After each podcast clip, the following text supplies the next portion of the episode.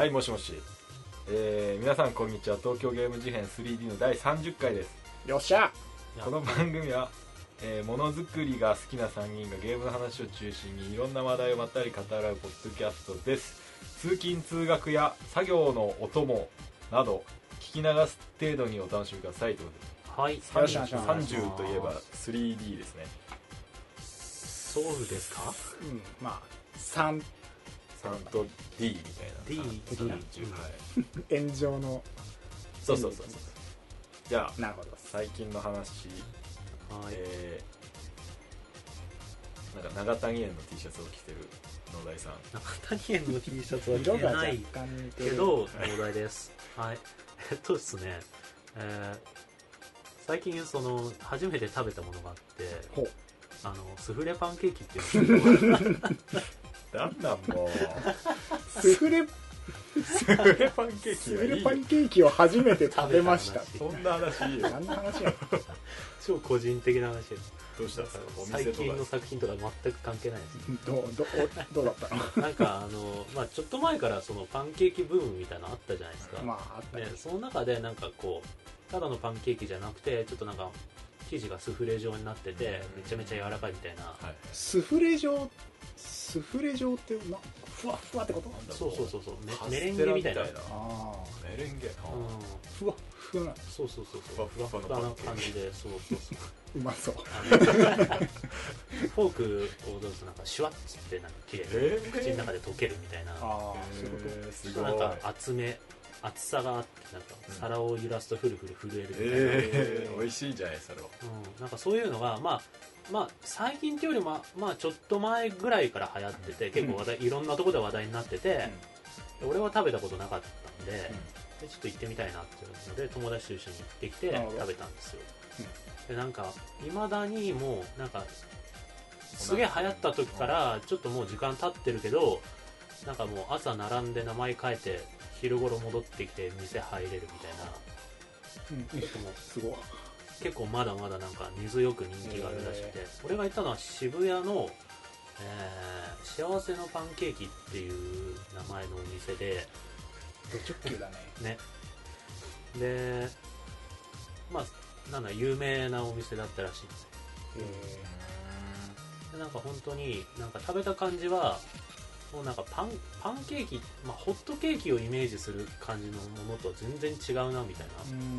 本当になんか周りがなんだろうちょっと固めに焼いてあるスフレみたいなのがこう皿の上にドーンって3つぐらい、うん。大きめの皿の上にドーンドーンドーンって3つぐらいあって上になんかホイップバターみたいなのがバーンと乗ってて量すごいとか思ったんだけど食べ始めたらもうシャクふわみたいなシャクふわみたいな感じでえ気づいたらなくなってるぐらいの形の。いいっすね。すげえ美味しかったんですよ。ーうまいんだ。美味しかった美味しかった。味もちゃんと。味はねなんか割となんかいろいろ派生があるらしいんだけど、うん。あのそこの俺が食べたところのやつは割となんか生地の味がちゃんとして小麦粉とバターみたいな感じのまあ、味。パンパンケーキホットケーキ系の味な、うんうん。他のところだともっと本当になんか舌で潰してもうなんか気づいたらなくなるぐらいの感じで溶けるよようなのもあるらしいし。空気。そうそうそうそうそう。空気食って空気食ってた。わ。俺が食ったやつ。こ小麦味の空気食ってた。俺が食ったやつ偽物だ。わなんかそんなんじゃなかった。びしょびしょのパンケーキだったし。一緒一緒しかもコンビニで売ってたし。ああ。不幸せのパンケーキだった。今ちょっと画像検索したけど。うん。こう厚みがある。そうそうそうそう円筒円筒状の。うんあのめちゃくちゃうわなんかベローンってなってる。うわ柔らかそう。うわうまそう何これ。うまそうだわ。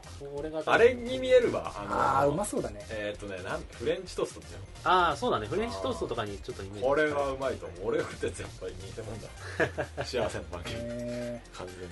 みたいのを初めて食べて衝撃でしたっていう話です、ありがとうございました。以上です。ー、なるほど。いつか食べたい。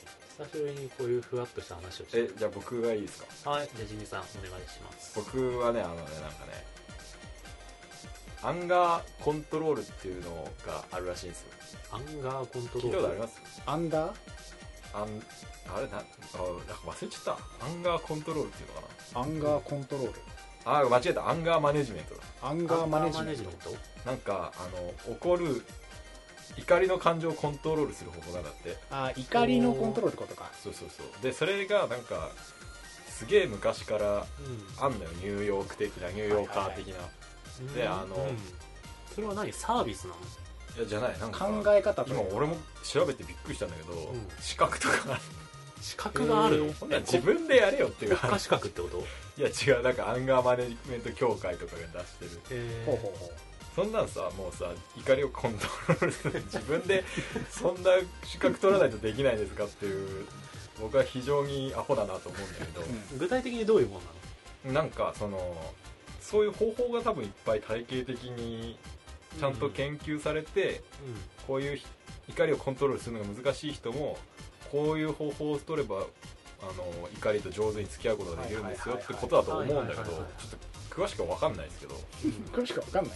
いやなんかそのもともとアメリカなんだよ、あうん。アメリカってさニューヨーカー瞑想したりとかヨガしたりとかそういう精神面でいろんななんか流行り廃れがあるじゃないですか、で日本でもなん。かちょいちょい昔だけど昔から聞くようになったなと思ってであの僕の同期があの最近アンガーマネジメントはハマってんだよ。みたいな。ハマってる。そうそう。っていうのがあってとか言って、で俺振るって言ったのその時。そしたら「あっ!」つって。あこっち。言われたって話 コントロールできてでない。きてないじゃん。以上。い やそれさ怒らせにかかってんのだから怒って当然だけどさ。いやいやそこもコントロールえそれわかんない。俺さアンガーコントロールについて一切知らないけどそのなんだろう怒るなんだろう無駄にイライラするのとかを抑えようみたいな話じゃない？何なんだろうなんかそんねななんか振るとかなんか。いやわかんない。その名資も知らない格とかよくわかんなくないですか？ま自分でやれよえじゃあ。どういうものなの？実際にどういうことが行われてるの？そのアンガーマネジメントっていうものは。まず怒マインりをドセットの話な。のこういうふうに考えましょうとかあこういうこ多分そうとだったらこういうふうに対処しましょうみたいな。そカルシウムを取れみたいなそういう話？うなんか 体系的な。怒りを理解して、うん。ああまあ。人間というのはどういう時に怒るのか。そう怒りとは何なのかみたいな勉勉強をするんだでこういう行動パターンを取るみたいなのでまあカウンセリングみたいなことなのかなもはや。あれかななんかすげえ転んで膝が痛い時に痛いってどういう感覚なんだみたいなちょっと深く考えることでその痛みをあわかる。飛ばすみたいな。それあるよねすごい、これ今痛いけどえ実際どういう刺激なんだこれはみたいな。そう痛いだけだって思うとなんか別に何もあーそれはでもあるかもね。そういう熱いとかそういう話？なんで？そうそう多分結局なんかすすげえイライラするんだけどみたいな人に対して、なんで今イライラって怒なんだろうなんでイライラするうの、なんだみたいな。でもなんかなんかバカにされたからかなみたいな。いやでもうん。前に同じような冗談言われた時は怒んなかったしなみたいん、な、何がまあでもなんかさアンガーコントロールとかいう話じゃないけどたまにそういうふうに考えることはある。そのすげえモヤモヤしたりとか、なんかな自分はこういう時にこう思うんだみたいなのはなんかたまに考えたりとかはする。ーじゃあもうアンガーマネジメント結構案外上怒りなのかは分かんないけどそれこそだってゲームの俺レビュー記事とか書く時もうわめっちゃいいわって思ったらそんななんでいいいいって思うんだろうみたいな、うん。まあ、記事を書くためにこう自分の気持ちをこう深掘ったりとかはする。うんうん。まあでももう古いね。古い。古い最近はアン anger。Thank you anger。怒りをコントロールしなきゃいけない。いや今単純にちょっとあの怒ってほしかった。なるほどね。申し訳ない。いやそれで言うとじゃあ今俺はあのコントロールできてたってことね。逆にね。相当できてましたね。なるほど。試されてる。いや本当話それだけなんでそれすごいハマってる人に怒られたっていう。なるほど。以上です。はい。はい。ありがとうございまえっとじゃあ俺はねすアスヤさんライトノベルの話がしたいんですけどあの「絶深海のソラリス」っていうライトノベルがあって、えっと、絶対の絶に深海を深海にでソラリス。絶深海のソラリスっていうライトノベルがめっちゃ深いなあります。めっちゃ深い。うんで断絶された深海みたいな。映画なんだけどうんこれがマジでめちゃくちゃ面白くて あのお全力で俺はこれをあの広めたいと思ってへますうん。で、えっと、一応どういう話かというとあの SF ファンタジーものであの、まあ、よくあるその異異能力特殊能力持ったキャラクターたちの話、で世界観的にはなんか大災害が起きて めっちゃこう水位が上がって世界中のほとんどの都市が海の底に沈んでで残った島とか土地で、まあみんな暮らしてますとでその水の中でもめっちゃ活動できる能力っていうのが人間にこう発動開花し始めてで水使いっていうなんかその職業じゃないけど、うん。割とその能力を持った人が一般化した世界。で、えっと、その水使いの、まあ、アカデミーみたいなのがあって、うん。そこの話なんだけどこれが、えっと、何が面白いかっていうと、えっと、キャラクターがしすぐ死ぬ で、えっと、あんこれねあんまりこう中身について話したくなくて、うん。結構その予想外の展開がバンバンバンバン起こってそれがめっちゃおもろいみたいな話だから、あんまりこう中身について喋れないんだけどとにかくその昨今の萌えライトノベルとかなんかその異能力もの主人公強えものとか萌えキャラとかいろんな文脈があると思うんだけどそれだと思って読んでると度肝を抜かれるこう人が死ぬとかなんかとんでもないことが起こるとかいうのがバンバン起こるっていうそのなんかね話の作りがめちゃくちゃ面白い。でその水使いっていうのがそのただなんかその深海で活動できるだけじゃなくてなんかそれぞれがそのテリトリーっていうまあ能力みたいな意味なんだけど、うん。それぞれがテリトリーを持ってて色がついてるのねその人ごとに個性で。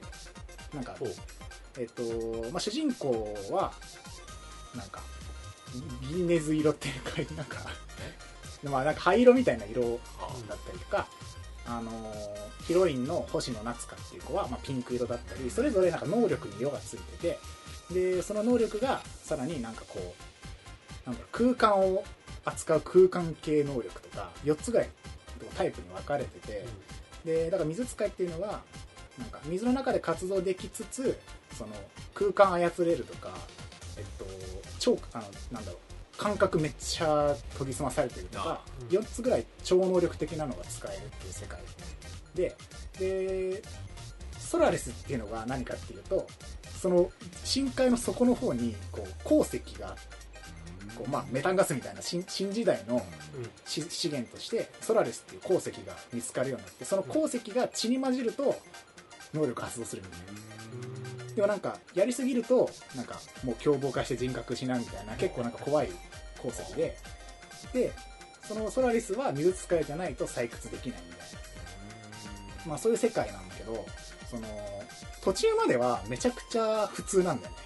なんかその金髪ツインテールツンデレなんかまな板クォーター キャラとかなんか巨乳ゆるふわ幼なじみキャラとかなんか本当にそのテンプレートにはめたようなキャラクターがたくさん出てきてで主人公もどちらかというとこう達観視してていろんな女の子にこうあのコミュニケーション取りに行ったりとかして普通によくあるラノベとして読んでて面白いんだけどその主人公がアカデミーの、まあ、新米教師みたいな感じででいろんな生徒と一緒になんかその修学旅行じゃないけど研修みたいな感じでこう海の底に沈んだ大阪と、えっと、東京とかの、まあ、撮影をしに行くみたいな。うん。でそこで深海に潜って、まあ、能力発動して。でこう大阪深海に沈んだ大阪城とかをカメラで撮ってたら SOS 信号がなんか向こうの方で出てます。で、うん、SO SOS 信号か。でこっちはあの生徒5人ぐらい抱えてて先生は2人でうーん行くかな行かないかなみたいな。でも SOS 信号を無視するのもなっていうのでこう行くんだよね。で行ったら人が死んでるみたいな。なこの施設何みたいな。情報にはないみたいな。でなんでこんな SOS 信号がこんな見たこともない施設でしかもこんな深海でみたいな。で主人公がそのでも SOS 信号出てるからって言ってちょっと先に進んでいくともうそこから先はやばいみたいな。で途中からギャップがすごい変わるんだけどそれがねもうたまんないんだわへー。気になるな。うんめちゃくちゃ面白いのこれ。でなんか何なんだ。ギャップっていうのは何？その話のもうテンションの違い。テンション？序盤はもう学園もの異能力ものうん。ラブコメであり日常ワイワイみたいな。そうラブコメでありキャラ可愛い。うん。でちょっとこうなんだろうな。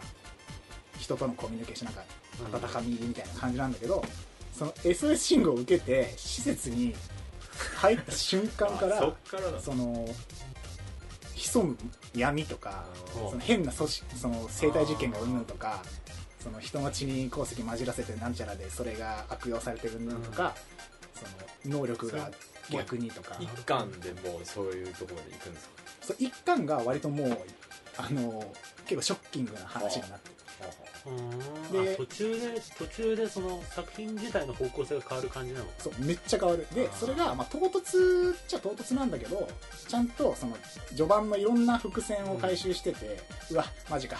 あマジか。っつって。あれかな？どんどんどんどん悪い方向に進んでいくみたいな。窓マギみたいな。あまあノリとしては近い。窓マギの4話みたいな。ノリとしては近い。ねただなんかその俺これめっちゃいいなって思うのが、う今2巻まで出てて1巻はもう本当にもうなんかマジっすかみたいな話で、まあめちゃくちゃおもろいんだけど2巻があって2巻も同じテンションなんだけど、うん。なんかその1巻全体を伏線とした2巻になってておう。1巻はこういうことになっちゃったけど2巻はそれを踏まえてこうとか1巻で起こったあれとか1巻で死んじゃったあのキャラのあのシーンが2巻もここで効いてくるみたいななんか1巻と2巻ですごいセットになってて2巻まででクソ面白いわけ。うんで2巻の終わりで一応なんかいい感じで話がひとまず全然野望とか砕けてひとまず終わるんだけどそこから2年ぐらい続刊が出てなくて。ああそう。で、あのー作者のツイッター見に行ったら2年前で更新が止まってて何があったんだみたいな。ちょっと不穏。へえあそう。そうで俺はクラリスを体内に取り込んで。しソラリスソラリスか。死んじゃった。ソラリス不謹慎でへえでもなんか2巻の後書きでうん。なんか次はもうちょっと1巻から2巻よりも早く3巻をお届けできると思いますみたいな書き方されてるから作者の中では終わってないはずなんだけど、ちなみにそれってさなんいつのその期間なのえっと、2巻出たのが2年前。あだから 2, 2年間も3巻が出てないんででググっても何も情報出てこないし本当に2巻が出てから情報が全てシャットダウンされててなん怖い。えなんだろうね。ないよね作品の作品のね内容とも相まってねなんかすごく怖いんだけど。だからアシュラはいろんなところに広めていこうと。いや俺はね3決めたわ巻を読みたいんですよ。本当に面白くて。広めてその何らかの動きがあるかもしれないいや単純に普通に売れなかった説はあってまあまあまあまあ。キャラが普通に死ぬしなんかそのなんかキャラ商売っていうよりは本当に話を作ろうとしてる節がある SF の小説。そうそう。その萌えアニ萌えラノベの殻をかぶってむしろその文脈を利用して予想を裏切るみたいな、その代わりなんかキャラが減ってくし増えていくしなんか流動が激しくて これ確かにその商業的にこう継続的にあれしづらいんだなっていうのと割とその暗い時は暗いから本当に話なんか2巻であんま売れずに打ち切り説っていうのはあるけどもっと売れれば3巻出るなって思ってあのぜひみんな買って読んでほしい。わかりました最近読んだことないみたいな人もぜひ読んでほしいっていうのは読みやすいから。あうん序盤から読みやすくてどんどんどんどんなんか畳みかけてシリアス展開になっていって人が「え君が死ぬの?」っていう人が死んだりはみたいなのがなるほどね。もうこれ以上は言えない。もうとにかくキャラが死ぬっていうのだけはいキャッチーだから言っとくけどめちゃくちゃおすすめなんではい。読んでみてください。素晴らしい。なるほどですね。ありがとうございます。よしじゃあそれでは、えー今回はえー、っとちょっと正座しますね。はい、今回も裸でお届けします。全裸人 今全裸です。ということであのー、何でしょうお便り会ですか？まあ、お今回は。便りをお便り読ましてもらって、はい。そこから。それにはい対し対してというかそれに関しての話をしますということで、えーそれでは今回読むお便りはこちらです。野田井さんお願いしますはいじゃあ、えー、と僕が読みます。はい。えっ、と、えー、事変ネーム構造さんからのお便りです。構造。はい、えー、毎度さんです。構造と申します、えー先日の子供に対する姿勢なるほどと感心しました。えっとこれはあれですね前前回かな？そうです。お便り特集した時ああ言葉遣いがうんぬんとか。そうそうそうそう。なんかこなんかゼルダやってて村人を攻撃しちゃうのはダメだろみたいな取り上げて1週はい間ゲーム停止にしましたみたいな、そういう話をなんかに対して僕らが、まあ、あれやこれや言った話ですね。はい、詳しくはその回はい えー確かにゲームと現実を分けてないのは親の方かもしれません、さて、えー僕が少年の頃とは、えー娯楽の数が違う現在、えー少年の時間を奪うものそれはゲームであったり漫画であったりとたくさんありますよね、えー許せばいつまでも動画を見続けゲームをしまくるという状況を皆さんはどうやって自制しましたか？実践そう自制の話ですかね、えー今小学3年の息子、えー毎日ヒカキンです。あまあ。ああうんまた息子あ 子供子供の話。子供相談系のちょっと続きます、はい。はい。えーあまりに見るので僕も奥さんもヒカキンは嫌いです。はあー。それ見たさに走ってきたく、えあー。ーそれ見たさに宿題もやっつけ、えーただ取り上げるのはしたくないのです。うん。僕はゲームしたくて仕方なかった少年時代、えーゲームもないのにゲーム雑誌を買い何度も読んで紛らわすという辛さを知っているだけに、えー取り上げるのは嫌なのですがうん。現実はあまりにひどい。現実はあまりにひどい。さすがに成績が悪いのはヒカキンのせいではと疑いたくなります、えー皆さんは、えー自制の方法もし子供を導くとすればどうするのか教えてください、ということでした。はいありがとうございます。構造さんからのお便りです。ああなんかなるほ子ど供相談シリーズ。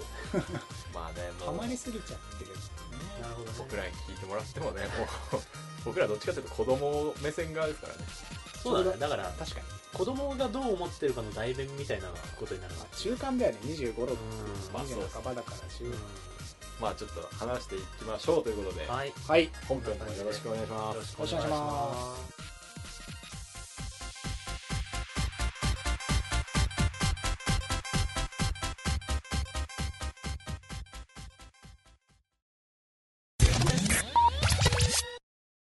はいこちら本編です。はい。はい。えー先ほどのお便りですが、うん。まあ、えーヒカキンを見すぎるお子さんがいてやめさせたいんですかね？どうどうなんだろうそのいやなんか、ままずは自自制制をしてほしいっていうことなんだと思うんだよ子供に。いや難しいですよ。9歳でしょうん。小3って。そんぐらいかな、うん。小学3年生の息実践子毎日ヒカキンヒカキン見たさにうん。走って帰ってくる。うんうんうん。宿題をやっつけで終わらせる。うん。ただ取り上げたくはない。あ取り上げたくはないけど見すぎててちょっとなんか ヒあカキン嫌いになるほど見てる。そんな面白い？で結構俺のあの知り合いのうあの親御さんとか、はい。うん。子供子持ちのそのゲーム仲間の人とかも結構言ってる人多い。はあそうなんだ。ゆなんか某 YouTuber のその口の悪さみたいのを真似して嫌だみたいな。はいはいはい。なんかそればっか見て本当に。なるほど。でもなんか自分もゲームするからあんまり強く言えないなうんみたいのをなんか話聞いたりをすることはある。なるほどね。でも今なんかそういうのは今の子育て世代の共通のあるあるかなんだあるあるなんじゃないかな。なるほどね。うなんかそのうちの会社でなんか YouTuber んうん。のイベントみたいななんか年末にあったらしくて、うん。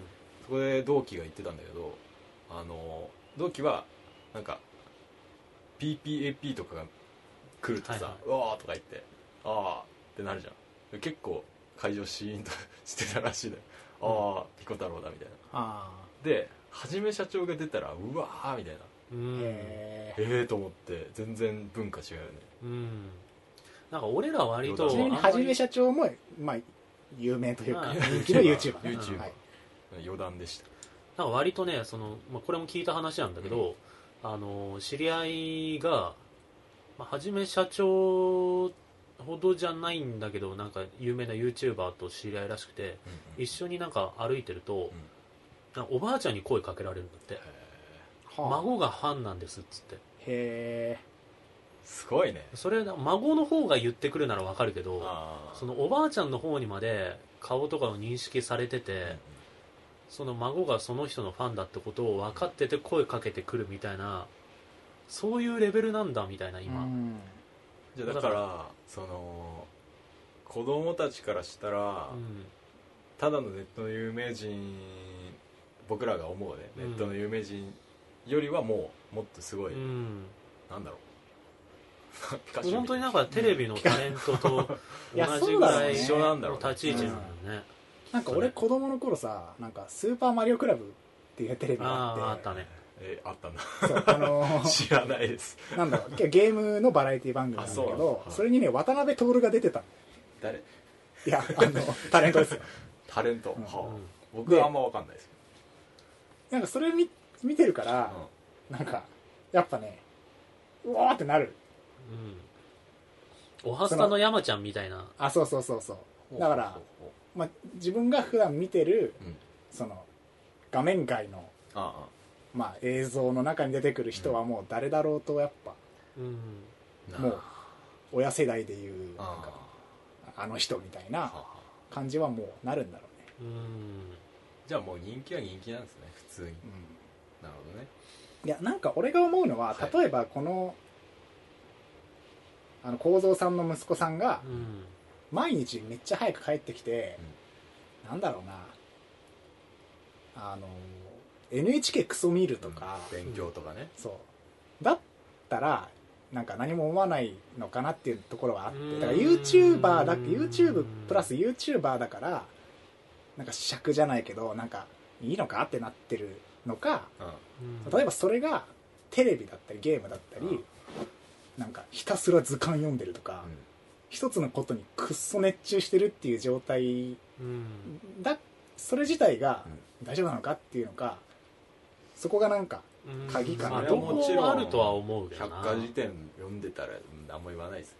でもなんかさ広辞苑をさ毎日帰ってきてひたすら読んでたらちょっと走って書いて大丈夫かなってなる。でもまあそれ自体は別にいいんだけど 学なんかそのせいでさっきおはい便りで言ってたように宿題やらないとか、うんなんか例えばその出かける用事とかについてこないとか、そういうのはいや今今ちょっとこの昆虫図鑑読んでるからいけないとかちょっともう宿題とかよりこっちの方が大事とかなったらまたそれはそれでちょ別の問題、ちょっと絡まってるかな、うん。そのハマりすぎ問題とそれが YouTuber っていう、うん両方あると思う、なるほど。うん。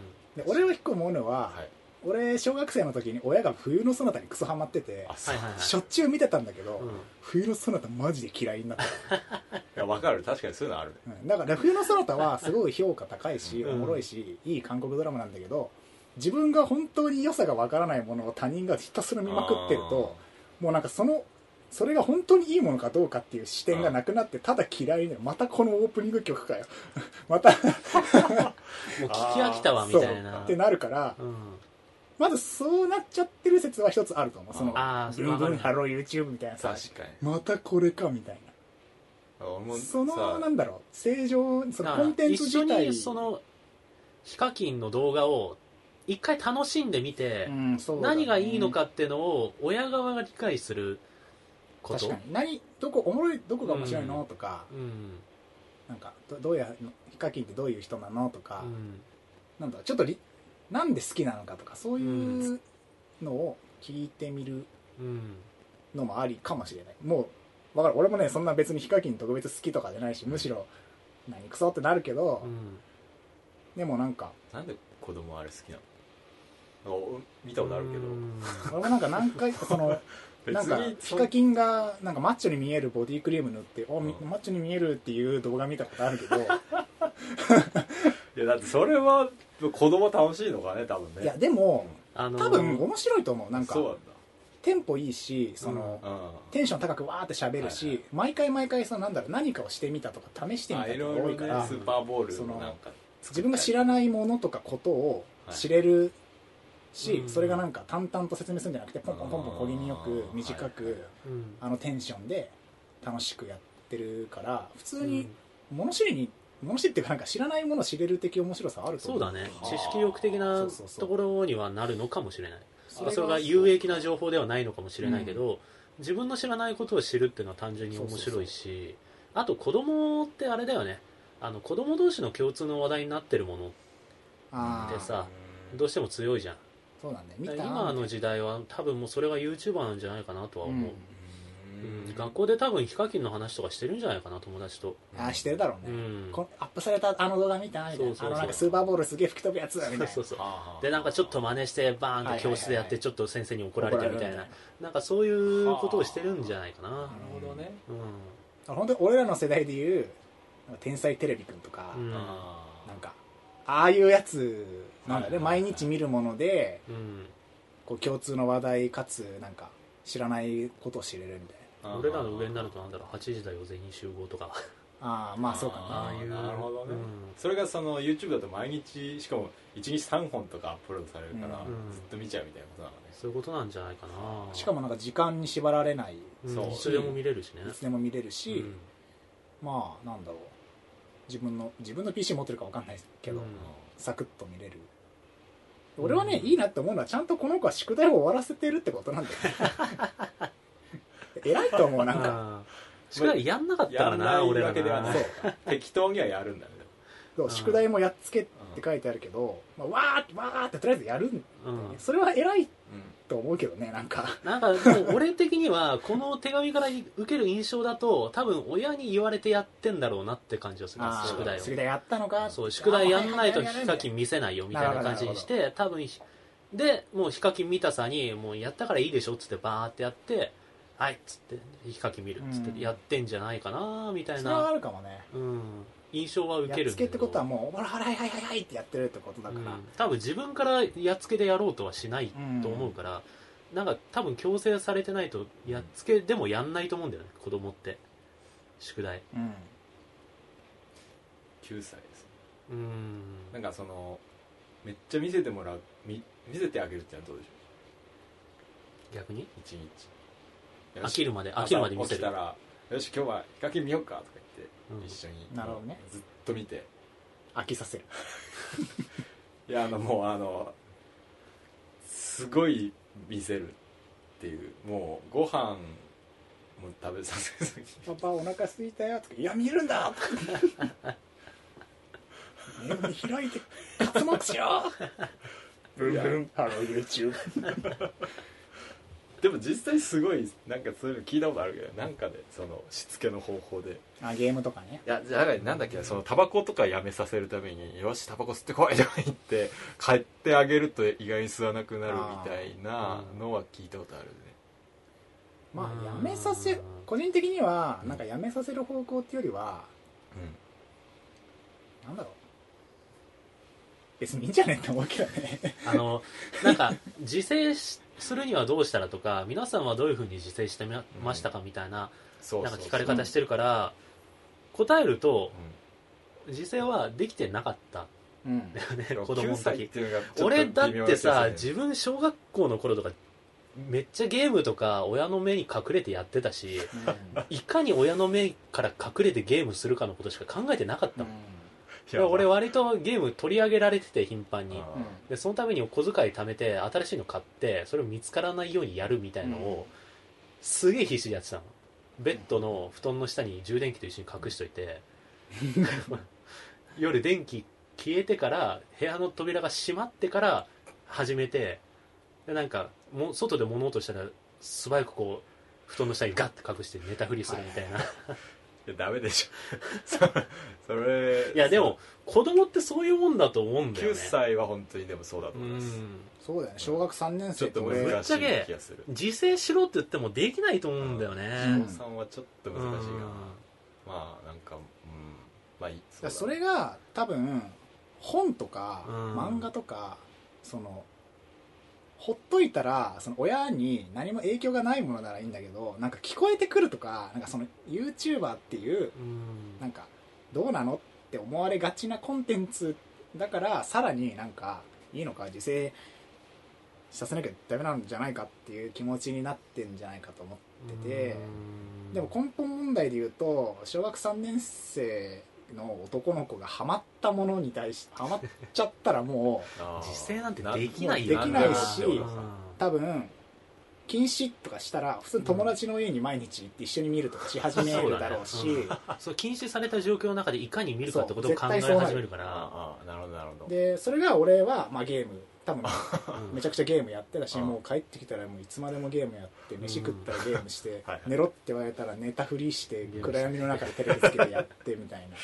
でそれがバレてテレビが家部屋から一旦なくなるみたいな。絶対そういうのあったしだって男の子だったらまあ何にせよ何かにクソハマってうん。それで他のことが手につかなくなって怒られて禁止されてっていうのは絶対ある。ある。それがたまたま YouTube 今の時代の子は YouTuber なるほど。でだけっていう問題だから、なそのなんか心配してることの一つに成績が下がったらみたいな話をしてたけど俺個人的にはどっちかというと子供目線の話なんだけど、うん。成績は別に下がっていいんじゃないかと思うんだよね。なるほどね。もうなんか一回成績下げるぐらいまで何かにはまる体験っていうのは多分ね俺の中では貴重だと思うんだよ、うん一理はある。うん、で一理はある。お親から多分親からするとうん。成績って多分高ければ高いほどいいし、うん。下がってたらなんかおいってなるけど、でもぶっちゃけ言うと俺も小学生の時はマジでテスト低くて、でも今はちゃんと働けてるので。小学校の時ってテストなんかまともあったっけ？うん。あるある普通に。まあ国語のテストとかってなんかちょっと綺麗な紙でさ一枚出てきてさ、俺なんかもう何点とかでいつもつける100点だった。俺全然気にして嘘つけよ。なんでいつも100点ってその分かりやすい嘘。100点はないけど小学校のテストなんかもうさ中学校高校で始まる勉強に比べたらさ、もう、まあね。いくらでもあのじゃあ次回頑張ろうっつってうん。急に次回100点取れるじゃん。中学校とかはその一旦やってない数学の時期があるともうそこでつまずくわけでうん。小学校なんかもうないつでもいいわけまあ、よっぽどじゃない限り、うん。特に小3になって割り算やるかやらないぐらいでしょ？知らないけど。うん。まだそれでさいけるっていうことね例えばだけど、うん。その成績が下がったことで子供の息子さんのそのクラス内での地位がなんか低くなるとかだったら俺は止めた方がいいと思うんだけど。多分そうじゃないんだよね。まだかけっこだね。うん。かけっことかだし。まだかけっこ。俺はここれは子供目線なんだけど、うん。どういうふうに親から接してくれたらありがたいかみたいのは、なんかもうテストとかはいいからお前じゃあヒカキン博士になれみたいな。はいはいはい、クラスの中で一番ヒカキンに詳しいやつになれみたいな。うん、ふうに、YouTuber 全員覚えろみたいな。分かんないけど YouTuber 博士になってみろみたいな、でそしたらなんか効率のいい勉強の仕方とか調べ方とかまとめ方みたいなああななんかそういうのの根本が身につくんじゃないかなみたいな。そんなこと言われたらみんな良くなるからね。うん。でもなんか ヒカキンのテストとかやらされて。いやさかなクンのそういうことじゃないんだよ。そういうことじゃない。さかなクンなんかテストにエピソードがあったよね。あ何それそうだっけ？さかなクンがなんか小学小さい時にうん。もうはありえないぐらい魚にはまって あもうそうでしょう。今のその息子さんのうん。YouTube みたいな。でもう成績とかもちょっと落ちてきて さかやばくない？みたいな。でもその時にさかなクンの親御さんはなんかもうじゃあこの子は多分魚に対し なんだろうなそういう子なんだっていう観点からあんまりこう自制させるんじゃなくてもうもう水族館に連れて行くわ。なんかそのその息子さんのうん。息子さんじゃさかなクンの その欲望をむしろ後押しするみたいな方向にいって今さかなクンああんなじゃん すげえよな教授でさ。そこでそっかなんかその魚ばっかりなんかもうずっと見るあでしなんか学校で成績もちょっと落ちつつあったっぽいんだけど今なんか博士だしさ。うん。多分全然頭いいから。だから興味のあることに対してそのただその動画を見るっていう受動的なことで終わらせるんじゃなくて、じゃあ興味があるんだったらそれに対してもっとじゃあ能動的になってみたらみたいなことを提案してあげるとなんかまあ勉強にすぐ算数の点数とかにはつながらないかもしれないけど後々勉強する頭の良さみたいなのは多分つながっていくんじゃないかなとは思う。確かにね。なんでヒカキンが人気なのかとかさ。うん。どういうふうに考えてこの動画を作ってると思う、うん。みたいなのちょっと聞いてあげるとか、ちょっと撮ってみるかみたいな。な。わかんないけどそういう知識つくかもしうんれない。まあ、将来 YouTuber になるってよりは、なんかどっちかというとそういうなんかなんだろうな。タレントそれこそなんかタレントだよねあれはさもう YouTuber って。うん。もうなんか YouTuber も最近はなんだろうタレントとしてなんか事務所に登録してて YouTuber のタレントの事務所みたいのがあってうん。でなんかそのスポンサーとかからもそこの事務所にお金が出ててもう本当にテレビタレントみたいな感じのショービジネスの回し方をしてて、はいはいはい。うん、でそういうなんかあの知名度とかその社会的地位的に言ってももうタレントになってるからね。うん。らそのタレント活動をちょっとなんか自由研究風にちょっとなんか研究させてみるとか、うんそれはありだね。う好奇心はあるんだよね多分ね、うん。うんそのただなんて言うんだろう。ただ見てるわけじゃないというか。好奇心の方向を勉強の方にグッとこう修正させるんじゃなくてそのじゃあ加速させてそうそう。か好奇心の方向はまんまでそれにこう勉強を付随させてやるというかさ、はいはいはなんかこういうふうにじゃあこの動画再生数を叩き出すためにはどういうふうにすればいいのかみたいな計算をするとしたら、うん。算数って絶対必要になるしみたい確な 全然あの流行ってない YouTuber をやり合いに出して、なんでこんな差ついてんだろうねとか、うん。ああ差を考えさせる。よく見たらさ、こことここで一回切れてるよねとかシーンが、うん。細切れじゃん YouTuber って、はなんでだろうとか。なんかそういう方向に好奇心をこう加速させて、なんか動画編集とはとか。なんかわかんないけど、あちょっとあ面白い。ちゃんとこうし知識をこう高めていく方向にちょっと手助けしつつ、まうん。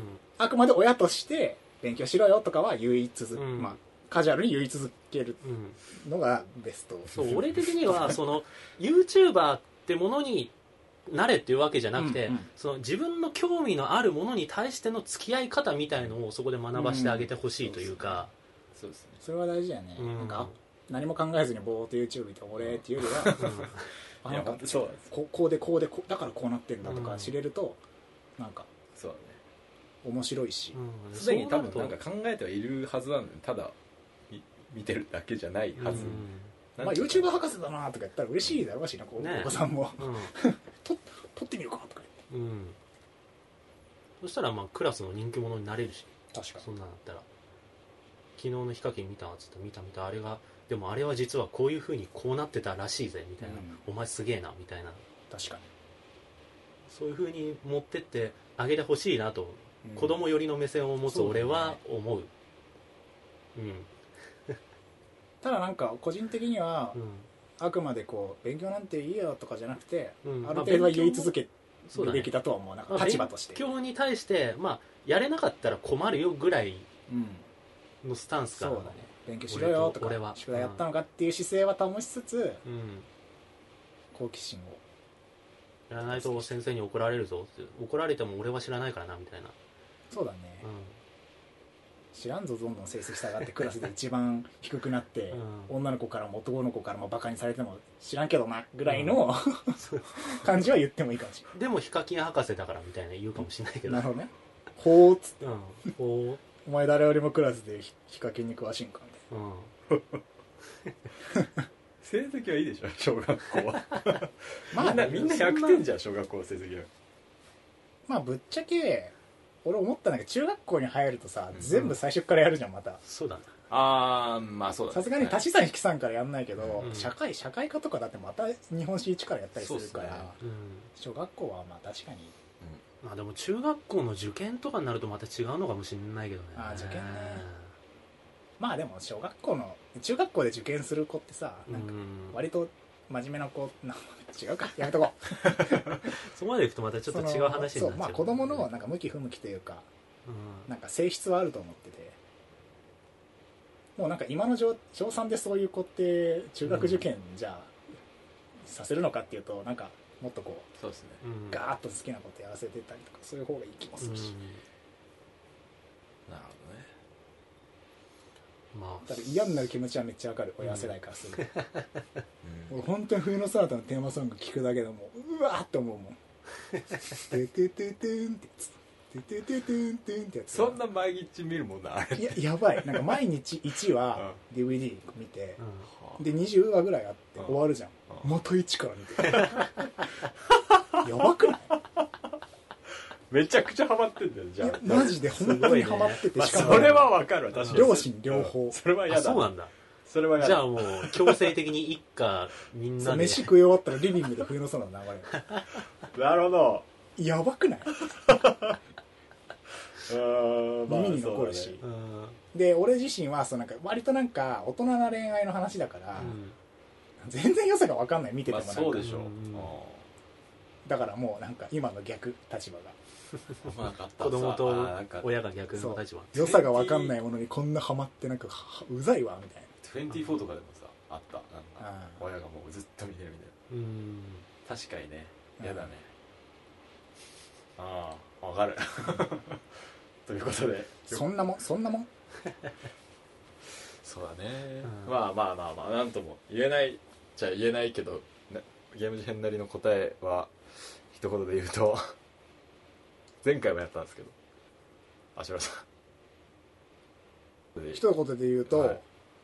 うーん後押し。一言だと分かんないねよく。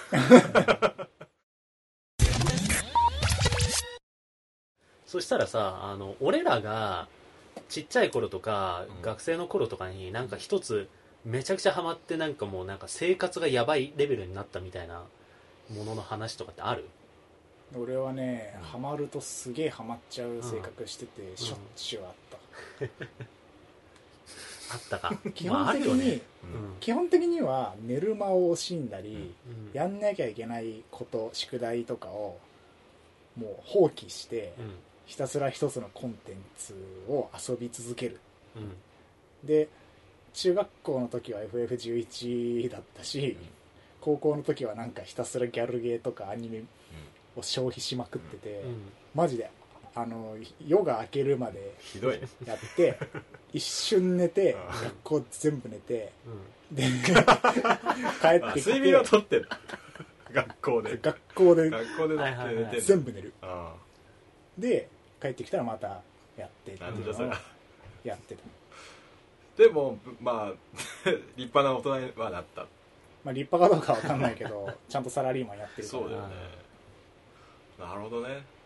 ジミーさんなんかある？俺はあのーそこまで私生活を犠牲にしたことはないです実は。あそうなんだ。意外だとは思うんですけうどなんかそのんいやなんか多分ジミーさんはなんか時勢とかじゃなくてそもそもそんなに打ち込まないんじゃない？そこまで。かもしれないですちょっとドライっていうか。うん。なんかそのやべえてやるあの明日朝早いのに徹夜しちゃったみたいな経験もそもそも全然ないんだよね。あそうなんだ、うん。ああそうっすね。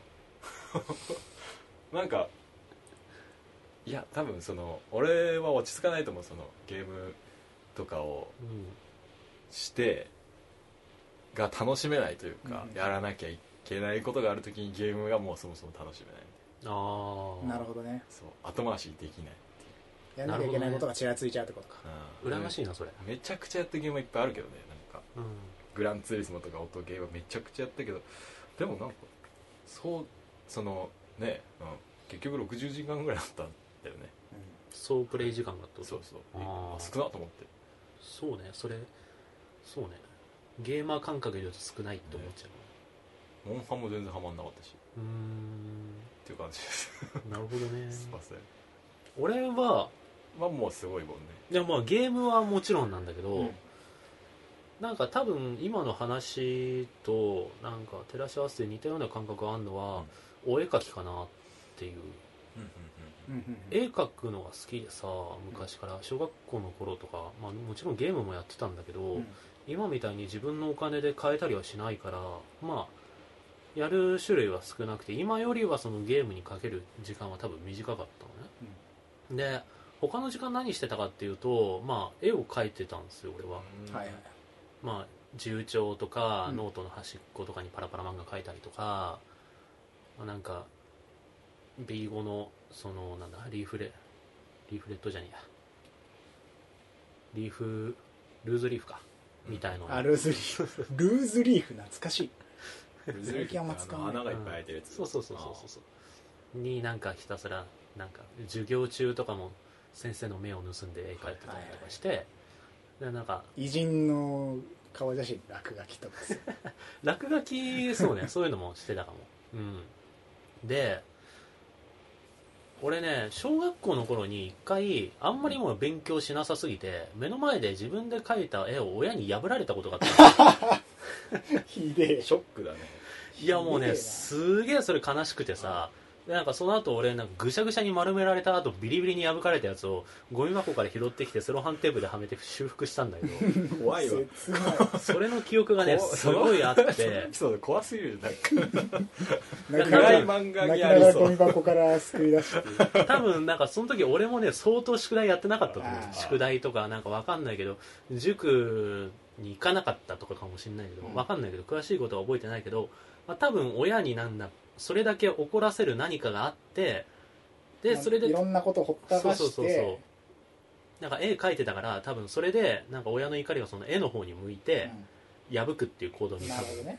移させたんだと思うんだけど俺それ以来もうその自分がその今俺もうデザイナーとかイラストレーター今もう絵で仕事してるところはうん。なんかイラストレーターとして仕事を受けたりとかもしてるからなんか実際絵を仕事にしてる部分はあるんだけどなんかそのそれ以来俺自分の作るものなんかデザインもそうだし、えーとまあ、写真とかもそうだしに関して親の意見っていうものをこの人にはもう見せないみたいな感じになっちゃったのね。なんだろう。なんかたまに大学の時とかも課題とか作ってて なんかこういうもの作ってこういうふうにこういうしてんだけどみたいな、まあ、そのちなみに破ったのは母親なんだけど、うん。あの父親の方には相談するんだけど母親がなんかこうしたらいいんじゃないみたいなことは俺全部スルーしてたの。なるほどね。この人は結局人が作ったものを最終的に壊す人だって俺の中で多分なんか意識はしてないんだけど多分どっかでそう思っちゃってて。まあ、イメージその家庭とかうん。考えとかがイメージをイメージせずにうん。もう自分の思ったことをバンとぶつける。そう。最終的にこの人は他の誰かが作ったものを壊すって行動に出る人なんだみたいな。もうその破かれたことが相当。そうそうそう、多分今思い返せばそうなんだ。なるほどね。だったんだろうなみたいな。で実際俺はその美大にも行って、うん。そのものづくりっていうのを実際に仕事にしてるわけだけど今。だからなんかそういうなんだろう。なんだろう。適性がなかったわけじゃなかったわけじゃん、でもなんかそれに関して親は多分そういうの関係なく作ったものを壊すっていう体験をさせた人みたいな俺の中で印象が固定されてしまったのよそこはいで、うん、相当だな。だからそういうことは親としてやんない方がいいんだろうなっていう のを俺は思ってる。でさっきから言ってるその YouTuber も気にしないでほしいとかあ禁止しないでほしいとかその前のそのこの冒頭にですちょっと話題に出てた前回のお便りそのゲームを1週間禁止にしてみたいのに対して俺は禁止にしないでほしいみたいなことずっと言ってたと思うんだけど、多分俺のそういう主張はそこから来てるのね、なるほど。自分がハマってるものを一番近しい親っていう人に否定されるっていうことの悲しさみたいな、でそれをされちゃうともうあの人として信用しないとかじゃなくそうんの存在がいやものづくりっていう分野に関してはこの人の意見は聞かないみたいな感じでなんかあ自分が好きになったものそうそうそとかうそう。そうの相談とか話がもうできなくなる。そうそうそうそうそうそう。ちょっとでもその親の、まあ、気に障るというか、うん。意向と反するものを好きになっちゃったらもうその話ができないみたいな気持ちになっちゃうってこと。そうそうそうそう。なるほどね。だからその今確かに宿題をやんないのはヒカキンを見てるせいかもしんないけど、うん。例えばそこでヒカキンを取り上げるとかしちゃうとあの子供から見たらあこの人は自分の思い通りにならないとなんかその否定して取り上げる人のし好きなものを否定して、もうなんかな,、うん。なくしてしまうような人だみたいなあー。風に思われてしまう可能性があるよってことをはいはいはい。なるほど。言いたい言っておきたい、確かに。いやそれもしいそれやっちゃうと今後うん。例えばさらに何か好きなことができて、うん読書なりなんなりハマりまくったら、うん。もうその話をもう親にしてくれなくなるうん。可能性高いってこと、うん。なるほどなるほど。なるそれはそうかもしれないね。もちろんねその大人になってさ今その俺の親とはその、昔絵破ったよねみたいな話を笑い話として俺はすする、できるぐらいにはなってはいるんだけど、だけどやっぱ最終的に自分の作ったものに関して例えばえっ、となんだろう一般の人向けのウェブサイトとか作った時にこれどう思うみたいな相談はやっぱできないし、なんか横からスッて入ってきてこれなんか色おかしくねみたいに言われるといや黙ってろよとか思っちゃうから、はいやっぱそういうなんか根深いところにやっぱなんかそういう体験がね染みついちゃうから、なるべくねそういうことはしてほしくないんだよね。しかも小3とかってだいぶ原体験になりうるうんうん。年齢だしねまだ。うん。まだ高校生とか大学生になってきたら話は別だけど。うん。確か なるほどね。みたいなこれはねあくまで俺はうん。子供目線なんだけどね、うん。まあ親じゃないから親の気持ちは分かんないんだけども、子供からするとそういうふうに思ってしまう、こう今後思われてしまう可能性があるんじゃないかなっていうのをちょっと言っておきたいなっていう、はい。それで言うと俺の親はあんまり禁止とかうん。取り上げるっていうのはそこまでやんない人だったなと思って、うん。今思い出すと。うん。結構俺もう本当にハマると夜通しやったりとか、うん。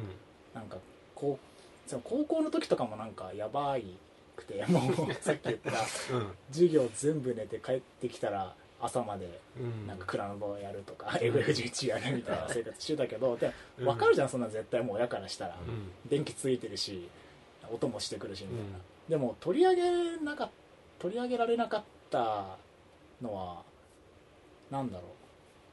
理理解があったとは思わないけどなんだろうな、うん。そういう人じゃなかった。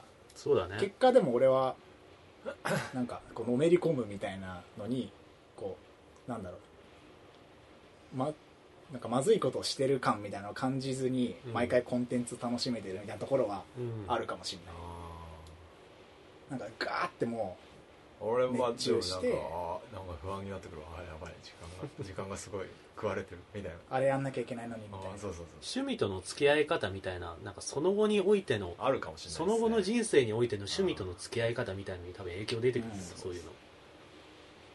ちなみに僕の親は僕は玉火に行ったと思ってます。いまだに。何回それは仕方ないでしょ。何回行っても玉火行ったでしあの美大ょバカだ。多摩多摩美術大学と武蔵野美術大学マジでみんな混同してる。るからね。友達ですら言われるもん。言われる言われる。美大わかんない。さんでしょ。わかんない。別に俺らもそんな違いがあるとは分かんない。っていうかむしろ玉美ってよく間違われる。あ玉火の方が多分有有名名かな？うん。呼びやすいとかいろいろあるかもしれないね、うん。まあ、ムサビの方がなんか名前の響きもちょっと影薄い感あるじゃん、なんかまず玉美に間違われる。それは足で玉火っぽいからね。玉美っぽいのそれはねあるかも。ある。玉美っぽさ出てる。玉火っぽいかもしれない、はいうん、だから興味のないことに対してってなんか親って割と鈍感でさ、意外にうん。息子の大学も覚えない。うん、だからそういうなんか絵破っちゃったりもするんだけどさ。ちょっとそこでこ一歩足を止めてうん。踏みとどまってほしいっていうのはある、わかりました。うん、だからこの、えっと名前なんだっけ？構造さん。構造さん？構造さん。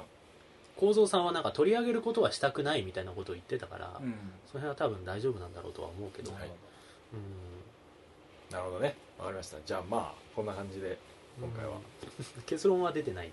まあ後押しちょっと難しいしてあげたらどうでしょうみたいな話、まあそうだね。あとまあ、うん。りまあ、歩み寄るというか、うんちゃんと一緒に見たりとか。はいそう。なんか YouTube YouTuber ってものとして見るんじゃなくて息子が興味を向けてるものとして見てあげてほしいっていうね。とか、まあ、今の世代の子供たちが熱中しているコンテンツみたいなところで、ちょっと興味を向けてなんでこれが今の子供たちに人気なんだろうってことをなんで一緒にテレビじゃ一緒に考えてあげるとか。うん。なんかそういう方向に行ってくれたらそうだね。嬉しいな喋ってとる人のキャラかな？編集のテンポかな？みたいな。うん頻度かなみたいな。うん。結構 YouTuber もヘラヘラやってるわけじゃないからね、うん。調べれば調べればめちゃくちゃちゃんとやってるし、なんか生活とかも結構もう本当に本職みたいな感じで研究してやってるから、緩くないですね、うん。全然もう緩い世界じゃないっていうのも一つある。うん。かりました。はい話しましたね。話しました。話しましたね、なんかあれだね。はい子供との そう家庭の相談みたいのをが出始なんか定番化しつつある。ここわあそうだね3回ぐらい結構ある。もうちょいうまくできるといいですけどちょっとあんまうん。わかんない勝手なこと言う。いやでもなんかなんだろう。ちょうどいい存在なのかなとは思う。間ですよ。そう。はいその20代半ばではい。今の子供今のその子供世代と割と地続きの文化かつ、デジタルうんあいなんか中間の世代だからあ両両方の立場をなんとなくイメージできるみたいなうんのかもしれないーそうですね。ああそういうお便り増える説。ゲーム事変子供相談室っていうあちょっとお便りの？コーナーを。はい。一つ新設し子よう 供相談室？子供が相談するやつまあいいんだ子けど。育て相談室子子育て相談。やべえな。誰も子供いないのにね。確かに。ほんまそれ。授乳方法とかわかんない。そこ聞かれても困る。ゲーム中に授乳できなくて困ってます。知らんがな。それは親がゲームしてちゃダメでしょっていや本当それはうです。授乳してあげてくれ。確かに。えー、じゃあまあこんな感じで、はい、はい。エンディングに移りますエンディング？エンディングで？えー、と東京ゲーム事変では皆様からのお便りを募集しています。はい。はい。ハッシュタグハッシュゲーム事変を添えてのツイート。ツイッターですね。またはホームページのお便りフォームからお気軽にお送りください、えーまた iTunes でのレビューも随時募集しております。ということで、えーその他のご連絡はゲーム事変 at gmail.com までお送りください、えー番組の感想やご意見知った激励質問などお待ちしております。打撃でということで。はいお待ちしております。それではじゃあまあ。もしかしたら来週次は、うん。えっと、スプラトゥーンの話ができる。あそうだね。スプラトゥーン2発売してるね。フランス実際収録次か、まあ、もうちょいやり込んで、うん。次の次ぐらいではちょっかな。とスプラトゥーン2かな。うん前編中編後編2時間ずつ6時間ぐらい話す。話せるね。ああ余裕で話最せるわ。近スイッチのゲームが多すぎるんですよ。このラジオ。そう。だゼルダ、うん。アームススプラトゥーンってずっとやってるじゃないですか。確かに。次回はぜひ PS4 の話をしましょう。そうね。あいいですか？あいろんなゲームの話をしたいと思う。あありがとうございます。そうだね。いろいろ話すみたいな回もあっていい、はい。わかりました、それではまた次回よろしくお願いします。はい。はーいさようなら。さようなら。はい